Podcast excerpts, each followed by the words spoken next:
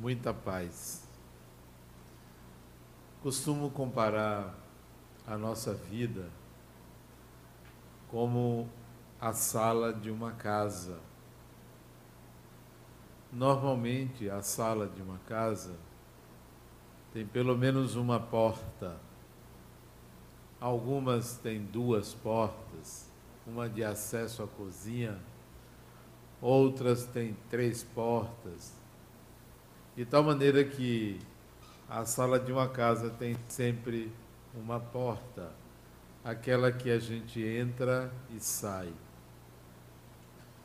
Isso significa que aquele é o caminho normalmente feito. E sempre que estamos na sala, nós olhamos para dentro e olhamos para essa porta. Assim é a vida. A gente costuma usar uma única via, uma única maneira. Fomos condicionados a pensar daquela forma, a achar que só há um caminho, a entender que as coisas têm que ser resolvidas sempre daquela maneira. E às vezes nós permanecemos passando por aquela porta diariamente, rotineiramente. É uma vida que só tem um tom, é uma vida que só tem um caminho, é uma vida em que a pessoa só se ocupa de uma única atividade, seja profissional, seja familiar. É uma vida limitada por essa única porta. Mas imaginemos que estejamos numa sala que tenha muitas portas, mais de uma dezena de portas. Então, poderemos sair por qualquer uma delas. Poderemos ter acesso a outros ambientes e não apenas aqueles que costumeiramente nós utilizamos. Isso quer dizer que a nossa vida não pode ter uma única saída, uma única busca, um único entendimento, uma única forma de ver. Se assim é, torna-se uma vida muito limitada, muito restrita. Que tal nós começarmos a abrir as outras portas? Vamos ver o que, é que tem em cada uma delas. Se a primeira porta é aquela que você mais usa, seja o trabalho, seja o relacionamento amoroso, seja dinheiro, seja o lazer, seja o prazer, seja o estudo, se aquela é a sua via mais comum, aquela que você gasta mais tempo, você não precisa abandonar essa porta, essa via. Use-a sempre que necessário. Mas vamos abrir uma segunda porta. Uma porta que talvez você não tenha o hábito de transitar nela.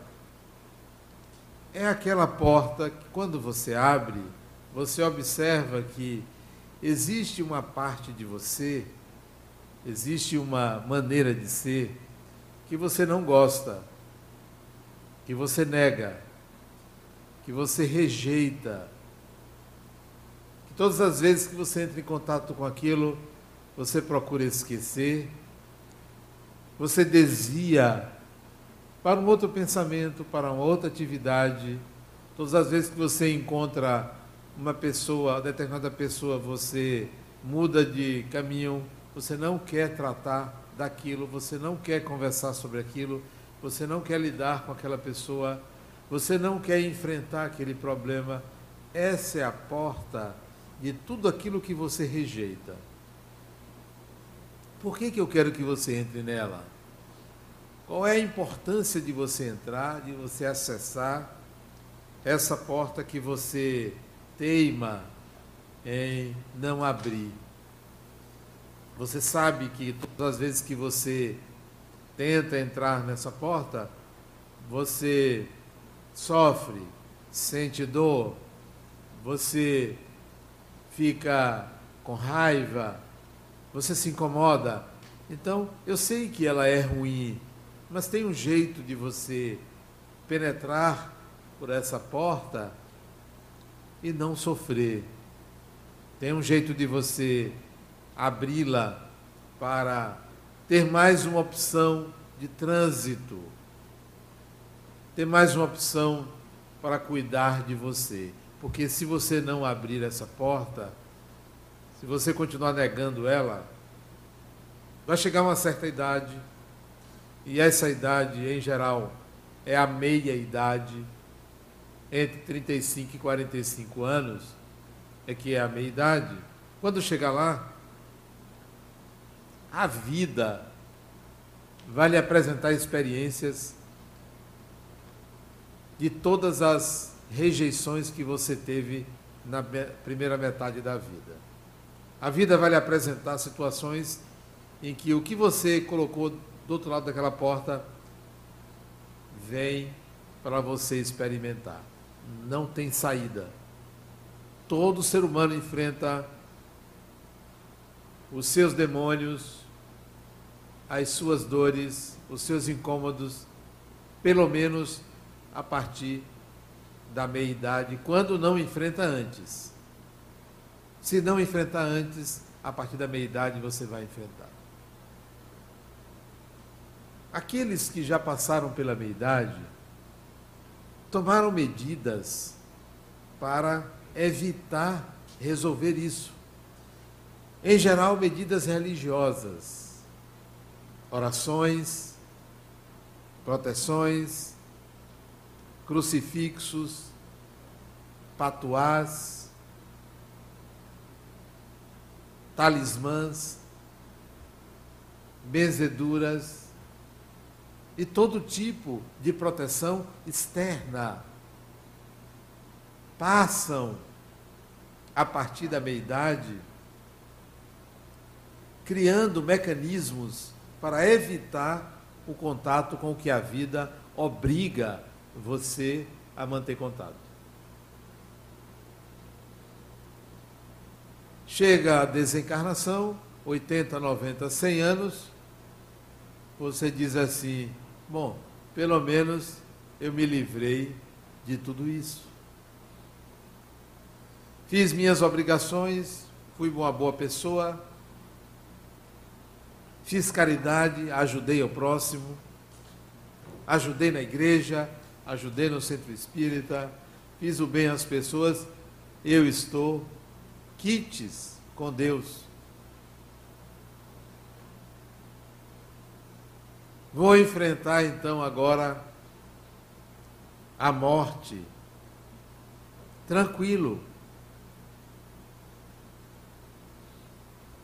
Ocorre que se para você depois da morte não existe nada, não tem problema nenhum. Não tem nada.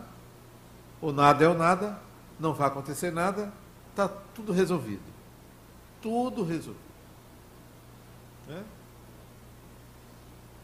O que, é que acontece com uma pedra quando se parte?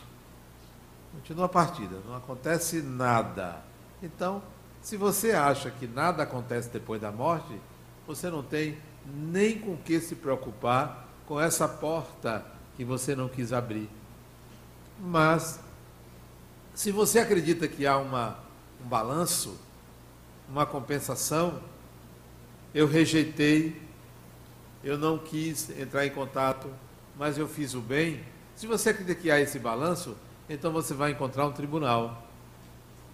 Você vai encontrar um tribunal. Você vai encontrar alguém que vai dizer assim: vem cá. Então, você acha que por você ter ajudado meia dúzia de pessoas, você está resolvido para você? E a perfeição? E o mal que você fez? E as dificuldades que você teve? Você vai enfrentar quando? Então esse tribunal vai ser impiedoso contra você. Então, não é a saída procurar meios de evitar. Mas se você acredita que evoluir não é fazer um balanço entre o bem e o mal, evoluir é integrar habilidades, é aprender de fato. Quando vier a desencarnação, você vai pensar assim: eu vou voltar e agora eu vou enfrentar. Como quem está aqui me ouvindo com o corpo físico não desencarnou ainda, então não espere para a próxima encarnação. Há que enfrentar tudo aquilo que você rejeita, tudo aquilo que você não gosta, todas as situações que lhe parecem ameaçadoras, há que enfrentar. Não mais pedindo proteção, não mais pedindo algo para que alguém resolva, não mais pedindo a Deus uma solução. É preciso que você enfrente tudo o espírito tem que enfrentar. Tudo merece ir às últimas consequências e não ficar protelando, postergando, procrastinando atitudes, decisões, soluções. Então há que enfrentar. Tem uma maneira de enfrentar sem sofrer. Tem sim como você abrir essa porta e não sofrer. Tem como você lidar com o que lhe incomodava antes sem nenhum sofrimento. Tem como você enfrentar uma pessoa que costumeiramente você não gostava sem se incomodar. É só você começar a pensar que você é um espírito imortal. Que não existe nada, absolutamente nada, fora de você que lhe retire essa condição. O espírito que você é é indestrutível se você tem medo de alguém ou de algo, é porque você está pensando como um corpo. Porque o corpo pode degenerar, o corpo pode perecer, o corpo pode morrer. Então, se você tem medo de enfrentar algo ou alguém ou uma circunstância, é porque você pensa no corpo. Se pensasse como espírito, não teria medo, principalmente de enfrentar situações aversivas, dificuldades de conversar com alguém, dificuldades de colocar seus pontos de vista, dificuldade de se impor perante uma situação que lhe inferioriza. Então, se você pensa como espírito, não há por que temer a morte, a agressão, a inferiorização por parte de qualquer pessoa. Então, se você pensar assim, não haverá sofrimento não haverá problema. É possível você, numa ou outra situação, achar que você não dá conta, mas pode ter certeza que quando você se impuser diante das situações, você dará conta de todas elas. Eu imagino uma pessoa que agride outra. Uma vez eu passei por uma experiência fantástica. Eu tinha um chefe e ele era um tirano, mas um tirano mesmo. E ele me pediu para eu assinar um documento liberando uma quantia altíssima naquela época, isso tem 30 anos, altíssima, em favor de uma construtora. Aquela época era algo em torno de 5 milhões de alguma coisa que eu nem me lembro a moeda. E eu não fiz. Não assinei não liberei, porque aquilo seria um ato contra a cidade de Salvador. Ele me dispensou, eu saí da sala dele e fiquei pensando no que eu fiz na minha decisão. E meus amigos, meus colegas, engenheiros como eu, na época eu era engenheiro, disse, Adenauer, você vai perder a sua função. Ele vai lhe tirar. Outros diziam, ele vai lhe perseguir. Outros diziam: cuidado.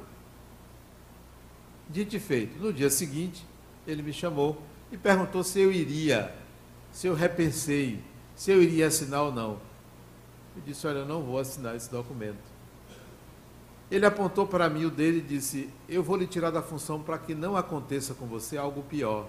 E fez um sinal de que poderia me matar. Isso à luz do dia. Quando ele fez esse gesto, eu disse para ele: Doutor, o senhor sabe que eu sou espírita? Ele disse: Não. Eu disse: Pois eu não tenho medo de morrer. Eu tenho medo de perder a minha honra, mas de morrer não. Pode tirar a função, ela não me pertence. E Ele me tirou da função, o projeto não foi adiante, era para a construção de casas nas encostas de Cajazeiras. Isso há muitos anos.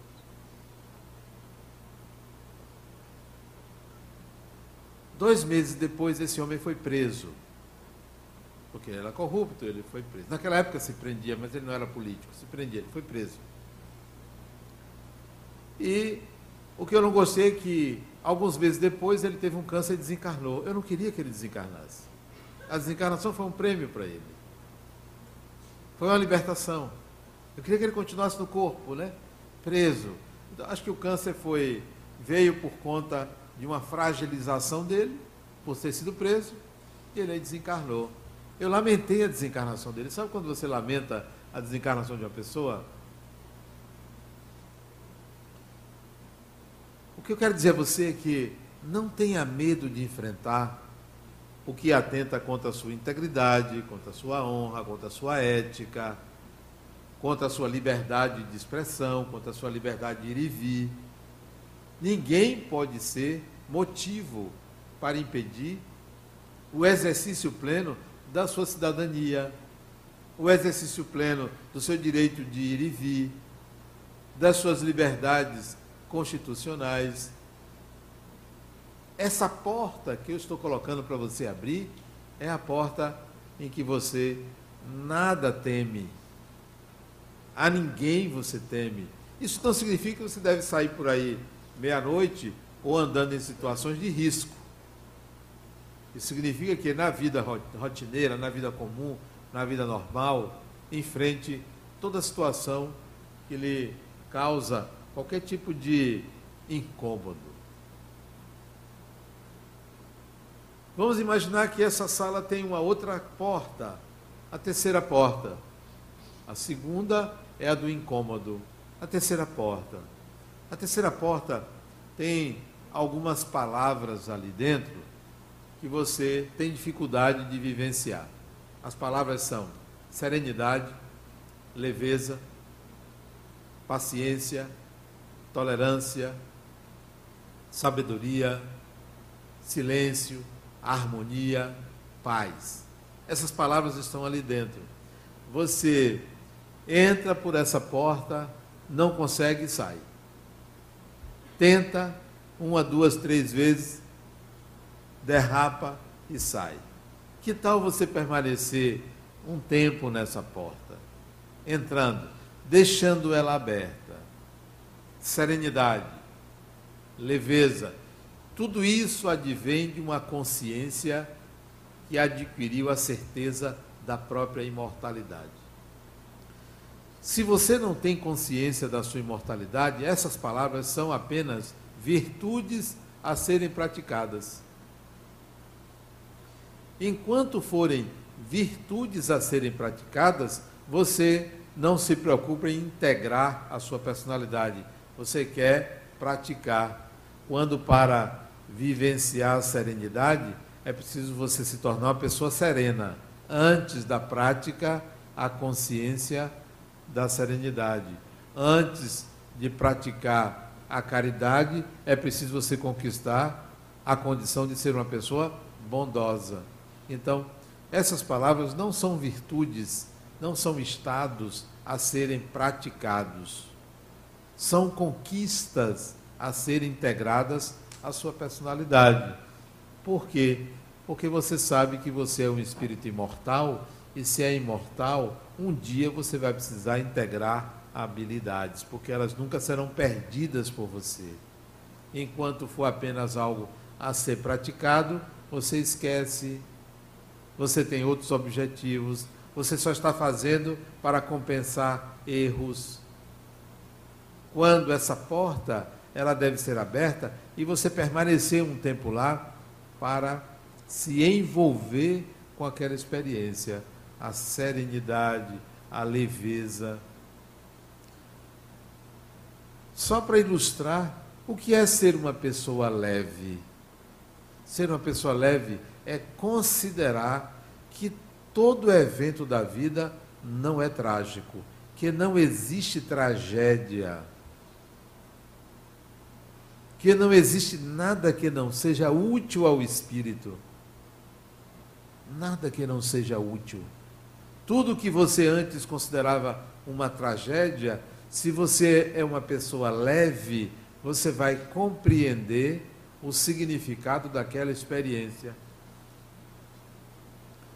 Se você lembrar, há anos atrás aconteceu uma tsunami lá pela Indonésia, se eu não me engano. Morreram, acho que não sei quantas mil pessoas. Alguém se lembra? Acho que 200 mil pessoas, não sei exatamente. Não, 200 é muito, né? Umas 4 mil. Nem sei quantas mil. Muita gente. Para muita gente, isso é uma tragédia. Para mim, sabe o que é? Um sistema de equilíbrio divino. Porque quem provocou a tsunami não foi o americano, não foi o russo, não foi o Congresso brasileiro, esse, de vez em quando provocam as tsunami, não foi a polícia, foi Deus. Um sistema regulatório populacional. Apenas isso. O que parece ser uma tragédia, porque foi feito por Deus, é apenas uma forma de regular a quantidade de pessoas no mundo. O planeta não aguenta tanta gente. Por dia desencarnam 250 mil pessoas. Por dia nasce um pouquinho mais. É um sistema de regulação. A questão é quem vai naquele dia. Pode ser você, pode ser eu, pode ser qualquer pessoa. Um dia vai. Não há tragédia. A morte não é uma tragédia.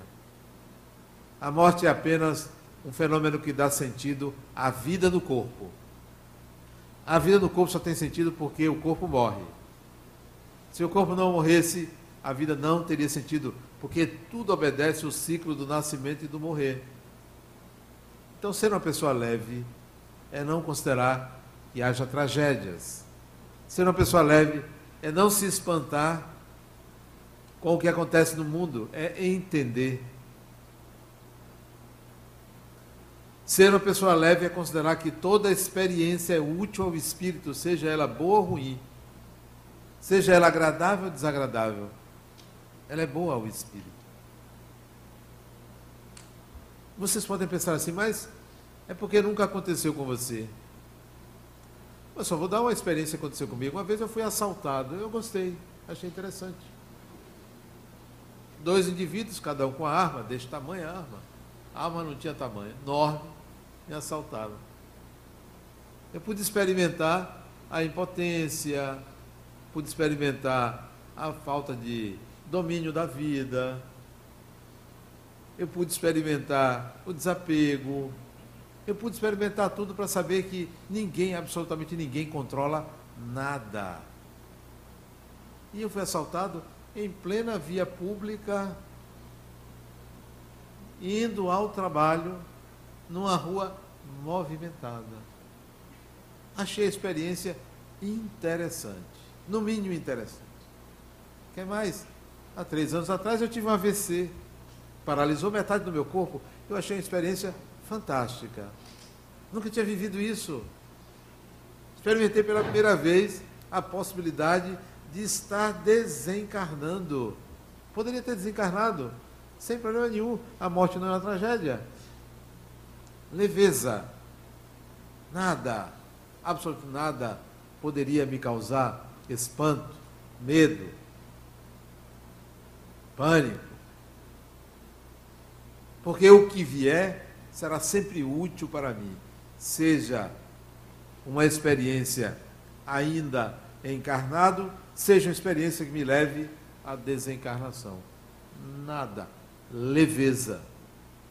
Quer experimentar serenidade? Passe um tempo estabelecendo um delay na sua vida. Sabe o que é delay? Delay é uma espécie de intervalo, demora, diferença de tempo. Experimente fazer as coisas que você pode fazer em mais tempo do que o que normalmente você faz. Quer lavar um carro? Você lava em uma hora? Lave em duas. Lave em três. Reserve um tempo para aumentar o tempo de gasto numa experiência. Não aquelas que você tem obrigação de fazer no tempo, mas aquelas que você não tem, se demore um pouco.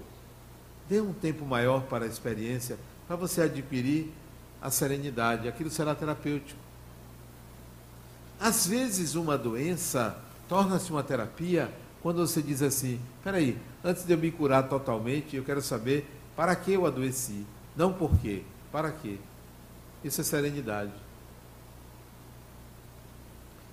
Ontem, conversando com uma pessoa, ela brigou com o marido. Coisa rara, né? Mulher brigar com o marido? Ela brigou com o marido. Brigou por um motivo bobo. Mas brigaram, brigaram, brigaram. E ela ficou com muita raiva dele porque ele, ao invés de continuar a briga, bateu a porta e saiu de casa num domingo, meio-dia, bateu a porta, saiu de casa e só voltou de noite. Ela ficou com muita mágoa dele. Quando ele voltou, ele simplesmente disse que estava andando na rua, numa praça, com muita raiva.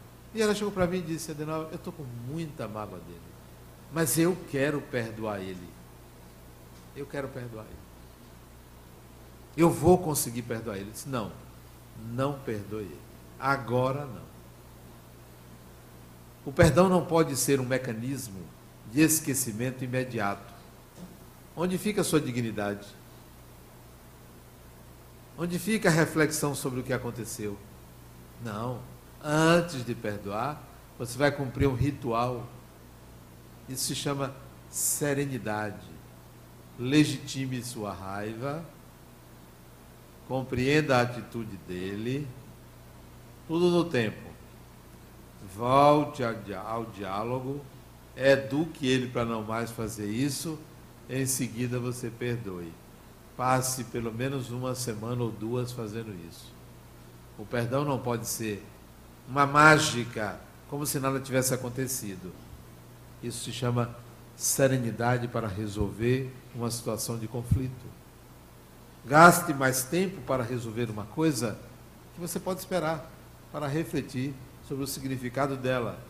Estou dando um exemplo do perdão, mas tem muitas situações que você precisa planejá-la para aprender, para crescer, para fazer o outro crescer. Isso significa serenidade. Quer adquirir paciência? Isso tudo está nessa porta, nessa terceira porta. A porta onde tem todos esses elementos aí. Quer adquirir paciência? Gosto de ficar em fila. Aliás, eu gosto de ficar em fila. Eu acho fila uma coisa fantástica. Quando eu tenho tempo, né? Coisa fantástica. Somente quando a fila demora, né? Sabe o que eu faço? Eu fico analisando os tipos humanos que estão na fila e estão fora da fila. Converso com o da frente e com o de trás. Converso, provoco. Tem gente que não gosta. A maioria reclama. E eu puxo a conversa para outra situação, para outra coisa. Falo de outra coisa. Isso numa fila. Então, quer ter paciência? Entra numa fila. Quer ter paciência? Deixa o carro em casa e pegue um ônibus. Paciência. Pegue um ônibus, pega o metrô. Eu de vez em quando faço isso. Pego o metrô para olhar as pessoas. Para olhar as pessoas. Uma vez peguei um ônibus, tem pouco tempo. E sentei do lado do homem que só tinha uma perna. Eu gosto de sentar naquela frente para gestante, idoso, deficiente, eu gosto de sentar ali, né? De vez em quando tem uns gordinhos que sentam ali que não cabe duas pessoas, porque ele ocupa. E eu sento para empurrar ele ou ela. Né? Eu sento. Aí eu sentei do lado dele. A primeira coisa que eu perguntei é o que foi isso. Pergunto logo. Psicólogo, psicólogo é curioso, né? Eu perguntei ele o que foi isso. Como você perdeu sua perna? E aí começa um diálogo, um diálogo no ônibus, franco, aberto, de pessoa a pessoa. Fiz isso com ele e outro dia eu encontrei ele aqui, passando aqui. E ele me cumprimentou. Perguntou se eu trabalhava aqui. Eu trabalho. Tipos humanos. Quer ter paciência? Ande de ônibus. Ah, mas os ônibus são cheios. Melhor quando são cheios. Porque você experimenta ficar igual a qualquer ser humano. Igual a um ser humano. Eu me lembro que eu peguei um ônibus, eu morava ali na Pituba, e peguei um ônibus voltando para casa. E encontrei no ônibus o porteiro do prédio. Ele olhou assim para mim como quem disse: esse perdeu o apartamento, né? Certamente. E ele comentou depois com um colega dele que me disse se tinha acontecido alguma coisa, se eu tinha perdido dinheiro, porque ele já me via muito no ônibus. Não, seja um ser humano comum. Isso significa ter paciência, ter paciência com o julgamento das pessoas, o que as pessoas pensam a seu respeito. O que, que as pessoas pensam a, a meu respeito? Um bocado de coisa, mas só eu sei quem eu sou, o que eu sou, o que eu quero. Mas há que se pensar muito sobre você. Então, a paciência é aprender a tolerar o julgamento dos outros a seu respeito. Ninguém sabe de fato o que se passa na mente de outra pessoa. Então, essa porta é a porta que você tenta vivenciar para integrar essas condições: serenidade, paciência, tolerância, leveza, humildade, harmonia. Por que, esse centro aqui chama harmonia? Porque existe palavra mais harmônica do que harmonia? Não tem, né? A harmonia é uma palavra fantástica, né? A harmonia significa a existência de contrários. A harmonia não é a eliminação de tensões. É o equilíbrio de tensões. Isso é harmonia. Por que, que eu botei harmonia também? Porque eu descobri, há muitos anos atrás, isso tem talvez uns 30 anos, ou mais, eu descobri que tudo fora de mim é uma coisa só. Tudo, tudo é uma coisa só. E dentro de mim é que é tudo contrário. Dentro de mim é que existe uma contradição muito grande, uma antinomia. Que eu era uma pessoa extremamente contraditória dentro de mim. E que eu via tudo fora de mim igual, tudo é igual. Não tem nada de diferente fora de mim. Sou eu que estabeleço o que, que é diferente. Sou eu que julgo que uma coisa é de um jeito, a outra é do outro. Então eu descobri que toda a contradição está dentro de mim. Eu sou uma pessoa extremamente contraditória dentro de mim, não externamente. Então, eu sou uma pessoa em busca de harmonia. Por isso que o centro espírita chama a harmonia. É uma necessidade minha para equilibrar as contradições internas, né? Muitas contradições. Imagine, uma pessoa funda um centro espírita, é uma pessoa que tem um monte de contradições internas. Né? De uma hora pensa uma coisa, outra hora pensa outra uma hora acha que uma coisa é boa, outra hora acha que não é boa. Então, cheio de contradições. Adenauer, uma pessoa extremamente contraditória internamente. Externamente não. Porque o mundo é igual. A gente tem que viver no mundo de uma forma harmônica para tentar equilibrar as contradições internas. Se você não enxergar essas contradições internas, você vai achar que tudo do lado de fora está errado. É tudo que está errado. São as pessoas que estão erradas. Se você não olhar a sua agressividade, a violência está no mundo, quando a agressividade está no ser humano. Se a gente olhar o problema da violência, é um problema muito ligado à droga, né? E o problema da droga é um problema da classe média, um problema do ser humano, né? O ser humano, somente a classe média, é quem fomenta a violência no nosso país, na nossa sociedade, né? É uma um grupo de indivíduos na sociedade que consome muita droga, então fomenta o comércio. Só há tráfico porque há demanda. Essa demanda vem do indivíduo que não tem um equilíbrio interno. Se nós entendermos isso, que o ser humano precisa equilibrar-se internamente, não haveria violência, não haveria tráfico, não haveria é, drogas, não haveria alcoolismo, maconha, cocaína e tudo mais, porque o ser humano não aceita a sua contradição interna. A harmonia é isso, é você aceitar as suas tensões interiores e não projetá-las no mundo. E a gente projeta muito no mundo. Acha que a corrupção é um problema do político. Acha que a corrupção é um problema do funcionário público. Acha que a corrupção é um problema do empresário. A corrupção é uma questão ética.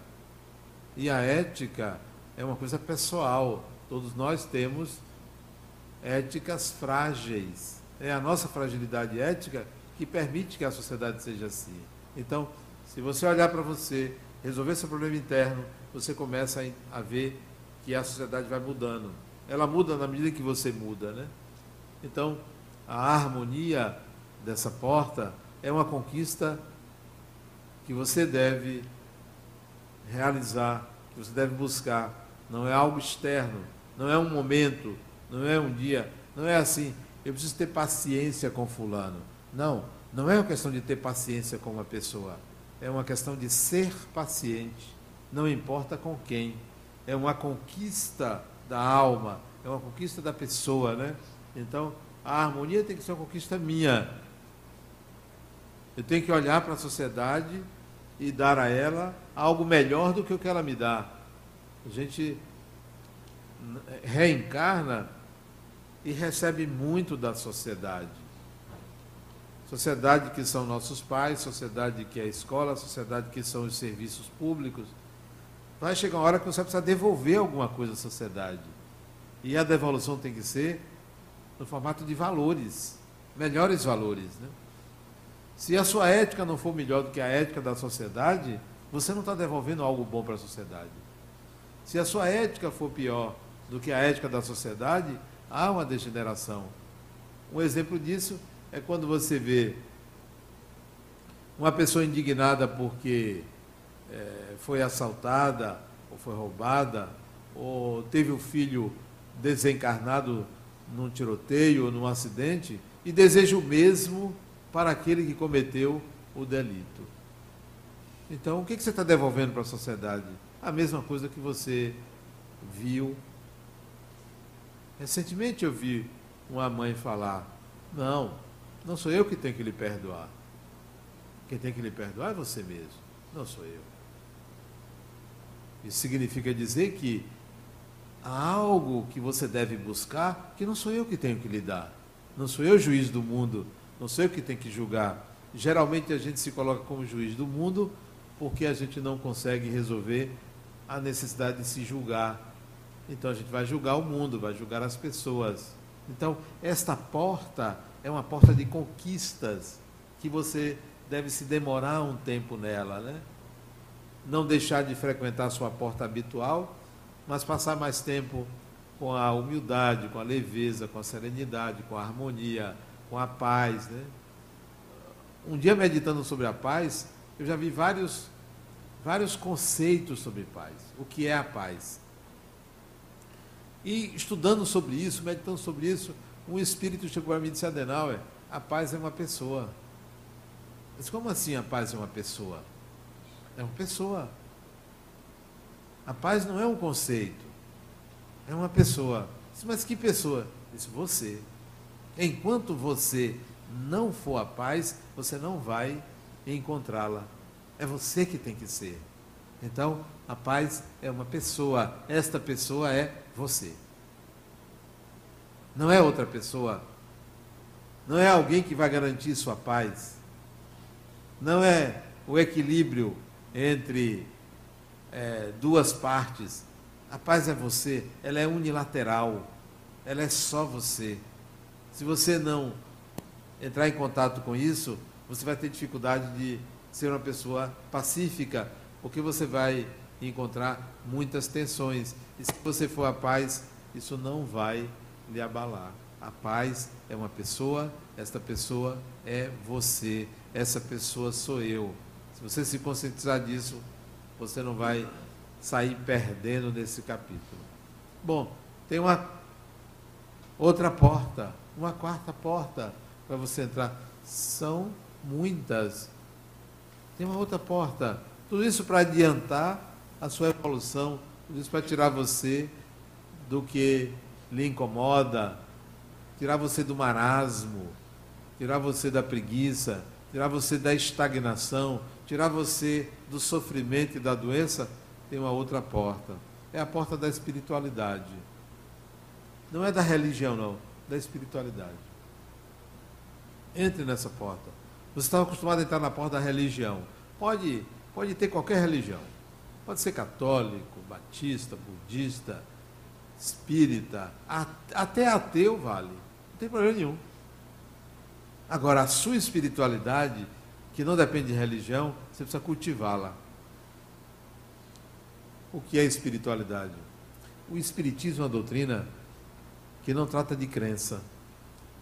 O Espiritismo é uma doutrina que trata de realidade. De realidade.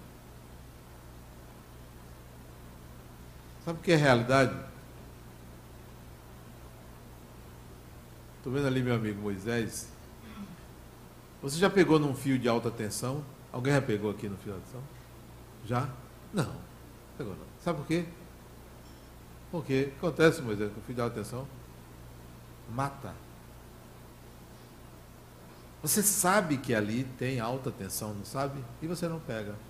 Ou você acredita que tem, ou você sabe que tem. Você não acredita, não. Você sabe que tem. Porque crença leva a dúvida. A companhia de energia elétrica não lida com crença, lida com realidade. E você, consumidor, não lida com crença, você lida com realidade quando você usa a tomada ou a energia na sua casa. O Espiritismo não lida com crença, lida com realidade. Espíritos existem. Ah, mas eu não acredito. Brinque, você vê. Brinque com o espírito. Eu lembro de minha esposa. Ficava brincando com o espírito. Ah, isso tem muitos anos. Hoje ela vem para o centro, mas antes. Não, sou católica. Isso não existe. Tá bom. Um dia ela dá um pulo da cama porque uma pessoa pegou nas pernas dela. Quando ela olhou, estava dormindo. Pronto. Aí não dormiu mais ela. Porque ela tinha dito, eu quero ver, isso antes de dormir, eu quero ver um espírito me pegar. Pois é, alguém, sabe, eu vou. não provoque, ela foi provocar, pegar mesmo nas pernas dela. Eu gostei. Gostei. Toma. Tá não brinque. É melhor você dizer não sei do que não acredito. Não sei sobre isso. Vou estudar, vou pesquisar. Mas eu não acredito, eu não estou falando de crença. Não é crença. Espiritismo não lida com crença.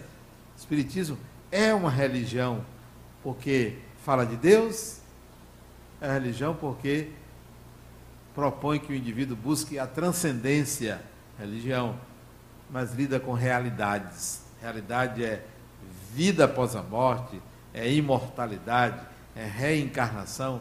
Isso não é crença. Ah, mas não acredito, não tem problema. Você vai desencarnar e você vai ver que o negócio funciona. Não, não é, não tem negócio de, ah, não acredito, não tem problema você não acreditar. Você pode não acreditar que a Terra gira em torno do Sol. E daí, se você não acreditar, vai parar de girar? Pode não acreditar que a Lua gira em torno da Terra. A Lua vai parar de girar porque você não acredita? Não. Ah, não acredita em espírito. Não vai parar de existir. As relações espirituais continuam. Então eu chamo isso de espiritualidade. Lide com o espiritual. Tome consciência da vida espiritual. Por quê? Porque é a sua vida. Porque importa para você. O Espiritismo no Brasil não tem 3% de adeptos. Olha que coisa boa.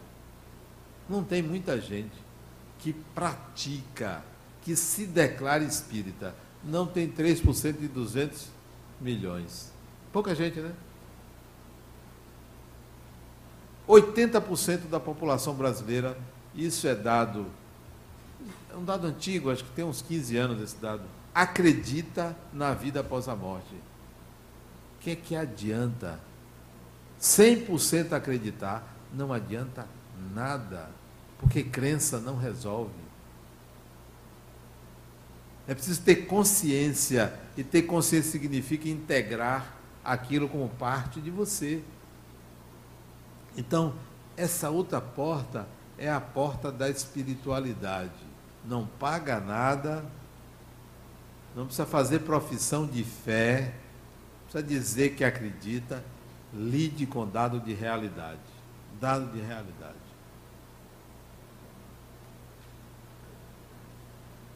Na fronteira da França com a Bélgica, com a Suíça, tem um aparelho, um acelerador de partículas que fica no subsolo. Enorme enorme.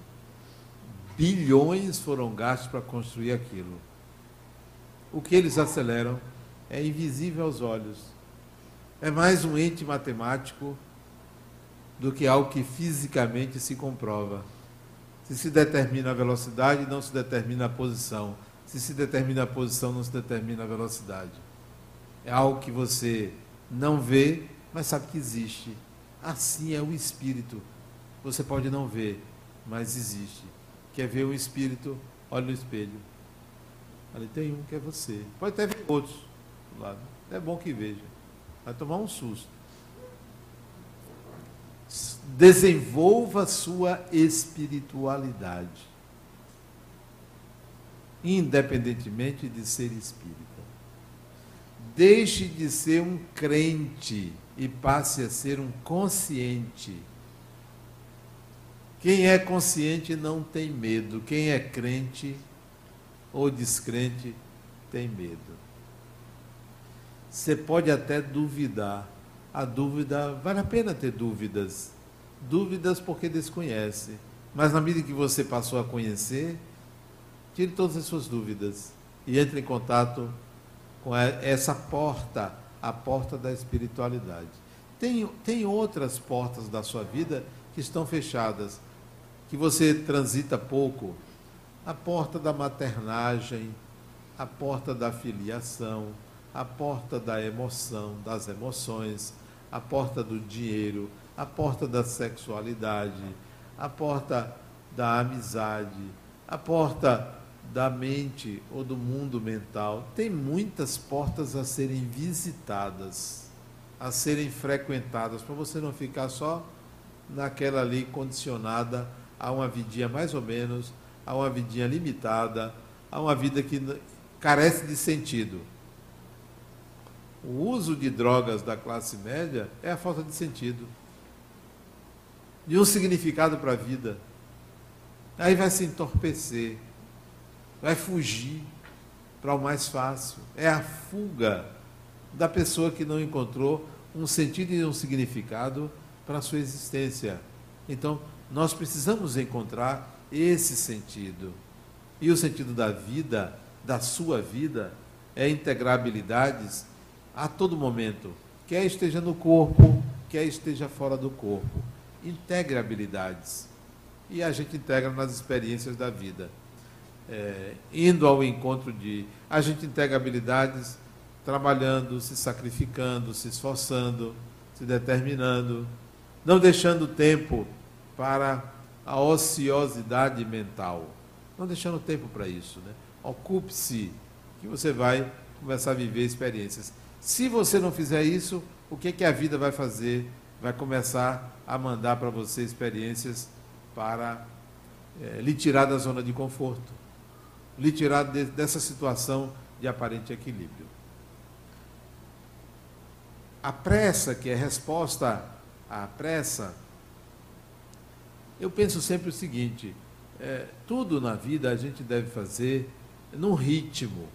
Tem coisas que você tem que ser lento, devagar. Tem coisas que você vai fazer com mais pressa, com mais velocidade. É ter discernimento para entender qual é a que você faz mais rápido, qual é que você faz mais devagar.